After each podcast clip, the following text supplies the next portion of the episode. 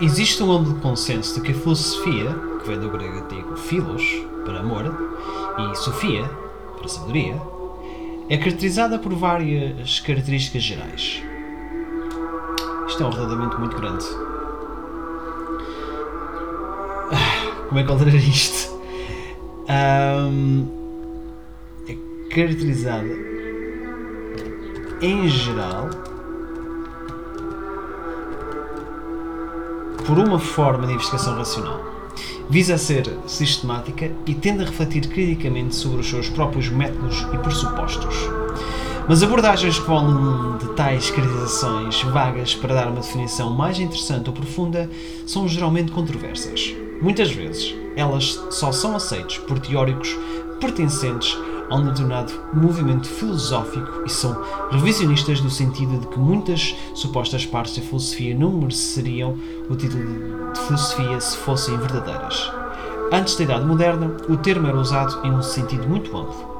Incluía as ciências individuais, como física ou matemática, como uh, as suas disciplinas, em que eh, assumiam a forma de subdisciplinas.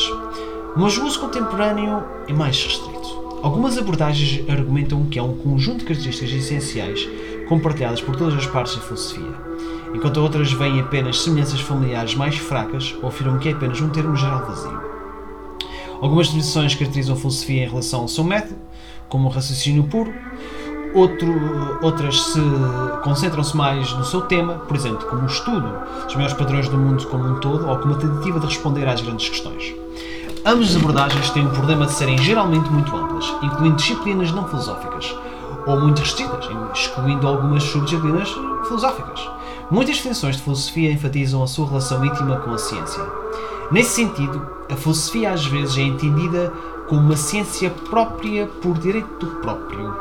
Algumas abordagens naturalistas, por exemplo, veem a filosofia como uma ciência empírica, mas muito abstrata, que se preocupa com padrões empíricos muito amplos, em vez de observações particulares. Alguns fenomenólogos, por outro lado, caracterizam a filosofia como a ciência das essências. As definições baseadas na ciência geralmente enfrentam o problema de explicar porque a filosofia, em sua longa história, não fez o tipo de progresso visto em outras ciências. Este problema é evitado ao, ao ver-se a filosofia como uma ciência imatura ou provisória, cujas suas subdisciplinas deixam de ser filosofia uma vez que estejam totalmente desenvolvidas. Nesse sentido, a filosofia é a parteira das ciências. Outras definições concentram-se mais no contraste entre filosofia. Uh, espera um bocado. Entre o contraste entre a ciência e a própria filosofia. Um tema comum entre muitas dessas definições é que a filosofia está preocupada com o significado, a compreensão e o esclarecimento da linguagem. De acordo com uma visão, a filosofia é a análise conceitual, que envolve encontrar as condições necessárias suficientes para a aplicação de conceitos. Outro define a filosofia como uma terapia linguística que visa dissipar mal-entendidos aos quais os humanos são suscetíveis devido à estrutura confusa da linguagem natural. Uma abordagem sustenta que a principal tarefa da filosofia é articular a compreensão pré-ontológica do mundo, que atua como condição de possibilidade da experiência. Muitas outras definições de filosofia não se enquadram claramente em nenhuma das categorias acima mencionadas. Uma abordagem inicial já encontrada na filosofia grega e romana antiga é que a filosofia é a prática espiritual de desenvolver a capacidade de raciocínio de alguém. Esta prática é uma expressão do amor do filósofo pela sabedoria e tem o objetivo de melhorar o bem-estar, levando uma vida reflexiva ou refletiva. Uma abordagem intimamente relacionada identifica o desenvolvimento e a articulação de visões do mundo como a principal tarefa da filosofia, ou seja, expressar como as coisas em grande escala encaixam-se e qual a sua postura prática que deve-se adotar em relação a elas. Outra definição caracteriza a filosofia como pensar sobre o pensamento para enfatizar a sua natureza refletiva. Ou reflexiva, ou de reflexão, vocês perceberam. Em um sentido geral, a filosofia está associada à sabedoria, à cultura intelectual e à busca pelo conhecimento. Nesse sentido, todas as culturas e sociedades letradas fazem perguntas filosóficas, como devemos viver ou qual é a natureza da realidade. Uma concepção ampla e imparcial da filosofia, então, encontra uma investigação fundamental, fundamentada em questões como a realidade, moralidade e vida de todas as civilizações do mundo. Se então eu vou passar por, já para o lado mais histórico de, de, filosofia e vou começar pela filosofia ocidental. Assim chamada de toda a tradição filosófica do mundo ocidental. Tenho deixar de tomar café. Que remonta a pensadores pré-socráticos que estavam ativos da Grécia do século VI, antes da era de Cristo. Como Tales, que viveu em 624 a 544 a.C., e Pitágoras, que terá vivido a cerca de 570 a 425 a.C., que praticavam um amor à sabedoria, e no latim, filosofia, como já foi referido antes, e também eram chamados de estudantes de natureza, physiologoi. Physiologoi? Não sei. A filosofia ocidental, no entanto, pode ser dividida em três eras. A antiga, greco-romana, filosofia medieval, referente ao pensamento cristão europeu, filosofia moderna, início do século XVIII. Espera, 7, 7, 17. Embora o nosso conhecimento da Era Antiga comece com Tales do século VI a.C., pouco se sabe sobre os filósofos que vieram antes de Sócrates, comumente conhecidos como pré-socráticos. A Era Antiga foi dominada pelas escolas filosóficas gregas, as mais notáveis entre as escolas influenciadas pelos ensinamentos de Sócrates, que foram Platão, que este fundou a Academia Platónica, e o seu aluno Aristóteles, que fundou a escola peripatética. Outras tradições filosóficas antigas influenciadas por Sócrates incluíam o cinismo, o siraneísmo, o estoicismo e o ceticismo. Todas as tradições foram influenciadas por Demócrito, um contemporâneo de Sócrates, que, era o, que são o pirronismo e o epicurismo. Tópicos importantes cobertos pelos gregos incluíam, aliás, tópicos importantes uh, cobertos não sei a palavra correta, mas uh, debruçados pelos gregos incluíam metafísica, com teorias concorrentes como atomismo e monismo, cosmologia, a natureza da vida bem vivida, chamada eudaimonia, a possibilidade do conhecimento e a natureza da razão, logos. Com a exceção do Império Romano, a filosofia grega foi cada vez mais discutida em latim por romanos como Cícero e Séneca. O que parece indicar é que se havia uma língua-mãe para a filosofia que era o grego, pois foi sucedida pelo latim. A filosofia medieval, séculos V a XVI, ocorreu durante o período que se uh, seguiu à queda do Império Romano do Ocidente e foi dominada pela ascensão do cristianismo. Portanto, reflete preocupações teológicas judaico-cristãs, ao mesmo tempo em que mantém uma continuidade como pensamento greco-romano. Problemas como a existência e a natureza de Deus, a natureza da fé e da razão, a metafísica e o problema do mal foram discutidos nesse período. Alguns pensadores medievais importantes incluem Santo Agostinho, Tomás de Aquino, Boécio, Anselmo e Roger Bacon. Não, não, a filosofia para esses pensadores era vista como uma ajuda para a teologia, Ancilla Theologiae, e, portanto, eles procuravam alinhar sua filosofia com a sua interpretação das escrituras sagradas. Esse período viu o desenvolvimento da escolástica, um método de crítica de texto desenvolvido nas universidades medievais com base na leitura atenta e na disputa de textos-chave. O período renascentista viu um foco crescente do pensamento grego-romano clássico e um humanismo robusto. O início Pronto, para daqui depois passamos por início da filosofia moderna, no mundo ocidental, começa com pensadores como Thomas Hobbes e René Descartes.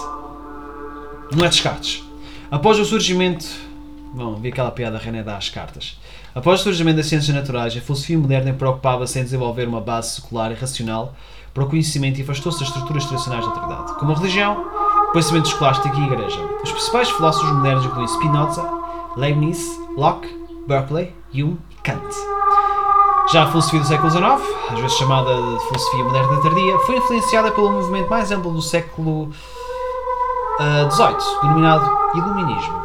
Inclui figuras como Hegel, uma figura-chave do idealismo, idealismo alemão, Kierkegaard, que desenvolveu as bases do existencialismo, Nietzsche, o famoso anticristão, John Stuart Mill, que promoveu o utilitarismo, Karl Marx, que desenvolveu as bases do comunismo, e o americano William James, o século XX viu a divisão entre a analítica e a filosofia continental, bem como tendências filosóficas como a fenomenologia, o existencialismo, o positivismo lógico, o pragmatismo e a virada linguística. Agora passamos para a filosofia do Médio Oriente. Vamos recuar do passado para o mundo pré-islâmico. As regiões do crescente fértil, Irão e Arábia, abrigam a mais antiga literatura de sabedoria filosófica conhecida. De acordo com o assiriologista Mark van Nimuren, a filosofia babilónica era um sistema de pensamento altamente desenvolvido, com uma abordagem única ao conhecimento e foco da escrita, lexicografia, adivinhação e lei. Era também uma cultura intelectual bilíngue, baseada no sumério e no, e uh, e do acadiano. A literatura da sabedoria primitiva do crescente fértil era um género que procurava instruir as pessoas sobre a ação ética, vida prática e virtude por meio de histórias e provérbios. No Egito Antigo, esses textos eram conhecidos como Sebayat, ensinamentos, e são centrais para a nossa compreensão da filosofia egípcia antiga. O mais conhecido desses textos é as Máximas de Pantahotep, teologia e cosmologia eram preocupações centrais do pensamento egípcio. Acrescentando aqui um pouco à, à parte de usar uh, através de, de, de, provérbios e de meio de histórias, isto é para estar relacionado com aquele conceito chamado inovador que é o storytelling, que é as narrativas. É um pouco relacionado. Porque é uma coisa muito mais antiga do que a gente pensa. Um. E eram preocupações centrais do pensamento egípcio. Talvez a forma mais antiga de uma teologia monoteísta também tenha surgido no Egito, com o surgimento da teologia de Amarna ou Atenismo, de Akhenaton, século XIV a.C., que sustentava que a divindade da criação solar, Aton, era o único Deus. Isso foi descrito como uma revolução monoteísta pelo egiptólogo Jan Hassman, embora também se baseasse em desenvolvimentos anteriores do pensamento egípcio, particularmente na nova teologia solar baseada em Amon-Ra. Esses desenvolvimentos teológicos também influenciaram a teologia pós-Amarna Ramessid. Manteve um foco em uma única divindade solar criativa, embora sem rejeição total de outros deuses, que agora são vistos como manifestações da principal divindade solar. Este período também viu o desenvolvimento do conceito de Pá, alma, e a sua relação com Deus. Também nesta zona do mundo veríamos o surgimento da filosofia judaica e a filosofia cristã, tratando-se de tradições religiosas ou filosóficas, filosóficas que desenvolveram tanto no Médio Oriente quanto na Europa. Compartilham certos textos judaicos primitivos, principalmente o Tanakh, e crenças monoteístas. Pensadores judeus como Geonim, ou Geonim, das academias talmúnicas da Babilónia, e Maimonides se envolveram com a filosofia grega Hum, não parece a tradução correta. E islâmica. Mais tarde, a filosofia judaica sofreu fortes influências intelectuais ocidentais e inclui as obras de Moses Mendelssohn, que inaugurou Haskalah, o iluminismo judaico, o existencialismo judaico e o judaísmo reformista. As várias tradições do gnosticismo, que foram influenciadas pelas correntes gregas e abraâmica, originaram-se por volta do primeiro século e enfatizavam o conhecimento espiritual gnose. A filosofia iraniana pré-islâmica começa com o trabalho de Zoroastro. Foi um bocado assim de repente, mas. Uh, passamos então para a filosofia iraniana, voltamos um bocadinho atrás.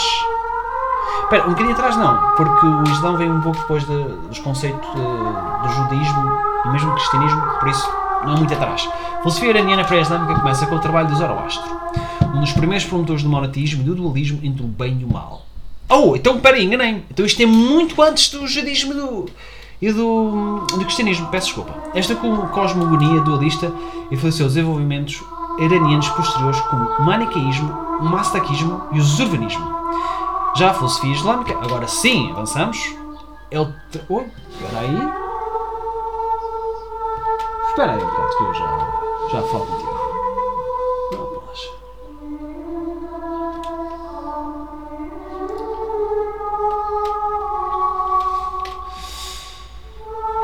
é o trabalho filosófico originário da tradição islâmica e é feito precisamente em árabe. Esta baseia-se na religião do Islã, bem como na filosofia greco-romana. Após as conquistas muçulmanas, o movimento de tradução, meados do século VIII final do século IX, resultou da disponibilização das obras de filosofia grega em árabe. A filosofia islâmica primitiva desenvolveu as tradições filosóficas gregas em novas direções inovadoras. Este trabalho intelectual inaugurou o que é conhecido como Idade de Ouro Islâmica, as duas principais correntes do pensamento islâmico primitivo são a Kalam, que se concentra em ideologia islâmica, e a Falsafa, que se baseia no aristotelitismo e no neoplatonismo. A obra de Aristóteles foi muito influente de filósofos como Al-Kindi, século IX, Avicena, 180, junho de 1937, e Averroes, século XII. Outros, como Al-Ghazali, eram altamente críticos dos métodos aristotélicos islâmicos e viam as suas ideias metafísicas como heréticas. Pensadores islâmicos como Ibn al-Hatam e al-Biruni também desenvolveram um método científico, medicinal, medicina experimental, uma teoria da ótica e uma filosofia jurídica. Ibn Khaldun foi um pensador fluente da filosofia da história. O pensamento islâmico também influenciou profundamente os desenvolvimentos intelectuais europeus, especialmente através dos comentários de Averroes sobre Aristóteles. As as invasões mongóis e a destruição de Bagdá em 1258 são muitas vezes vistas como marcando o fim da Idade de Ouro. Várias escolas de filosofia islâmica continuaram a florescer após a Idade de Ouro. No entanto, incluindo correntes como a filosofia humanista, a filosofia sufi e a teosofia transcendente. O mundo árabe dos séculos XIX e XX viu o movimento Nada, que significa literalmente o despertar, também conhecido como o Renascimento Árabe, que teve uma influência considerável da filosofia islâmica contemporânea. Passamos agora para a filosofia indiana, que vem do sânscrito Darsana, ponto de vista, perspectiva. Que refere-se às diversas tradições que surgiram desde os tempos antigos do subcontinente indiano. As tradições filosóficas indianas compartilham vários conceitos e ideias-chave, que são definidos de diferentes maneiras e aceitos ou rejeitados pelas diferentes tradições. Estes incluem conceitos como Dharma, Karma, Brahmana, Dukkha, Samsara e Moksha. Alguns dos primeiros textos filosóficos indianos sobreviventes são os Upanishads, do período Védico posterior, 1500 a.C., que são considerados como preservadores das ideias do Brahmanismo. As tradições filosóficas indianas são comumente agrupadas de acordo com a sua relação com os Veda e as ideias neles contidas. O Jainismo e o Budismo originaram-se no final do período Védico, enquanto as várias tradições agrupadas sob o hinduísmo surgiram principalmente após o período Védico como, tradição, como tradições independentes. Os hindus geralmente. Ah, peraí. Aqui um erro após o período védico com tradições independentes. Os hindus geralmente classificam as tradições filosóficas indianas como ortodoxas, ástica, ou heterodoxas, nástica. Eu não sei se estou a dizer bem. Dependendo se eles aceitam a autoridade dos Vedas e as teorias de Brahman e Atman encontradas neles. As escolas que se alinham com o pensamento dos Upanishads, as chamadas tradições ortodoxas, ou hindus, são frequentemente classificadas em seis darsanas, ou filosofias. Sankhya, Yoga, Nyaya, Vaisheshika, Mimamsa e Vedanta. As doutrinas dos Vedas e Upanishads foram interpretadas de forma diferente por essas seis escolas de filosofia hindu. Com vários graus de sobreposição, ele representou uma coleção de visões filosóficas que compartilham uma conexão textual. Segundo Shala, eles também refletem, refletem uma tolerância por uma diversidade de interpretações filosóficas dentro do hinduísmo enquanto compartilham a mesma base.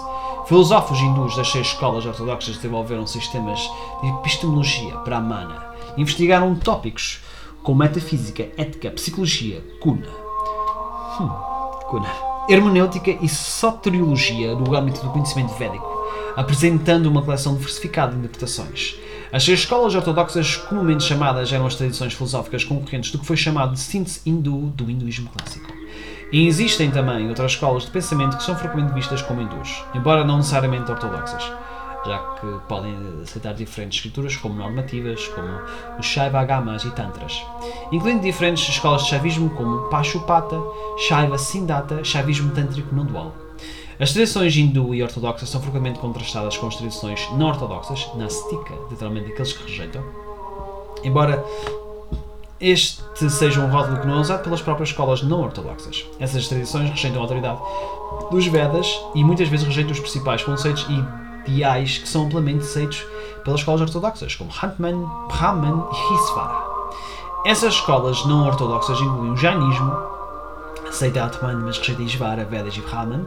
Budismo rejeita todos os conceitos ortodoxos, exceto Renascimento e Karma. Karvaka, materialistas que rejeitam até mesmo o Renascimento e o Karma. Aivika, conhecido por sua doutrina do destino. A filosofia jainista é uma das, é uma das duas únicas tradições não ortodoxas sobreviventes, junto com o budismo. Geralmente aceita o conceito de uma alma permanente, Jiva, como um dos cinco Astikayas, categorias eternas e infinitas que compõem a substância da existência. Os outros quatro são Dharma, Hadharma, a casa, espaço, e Pugdara, matéria. O pensamento jainista sustenta que toda a existência é cíclica, eterna e incriada.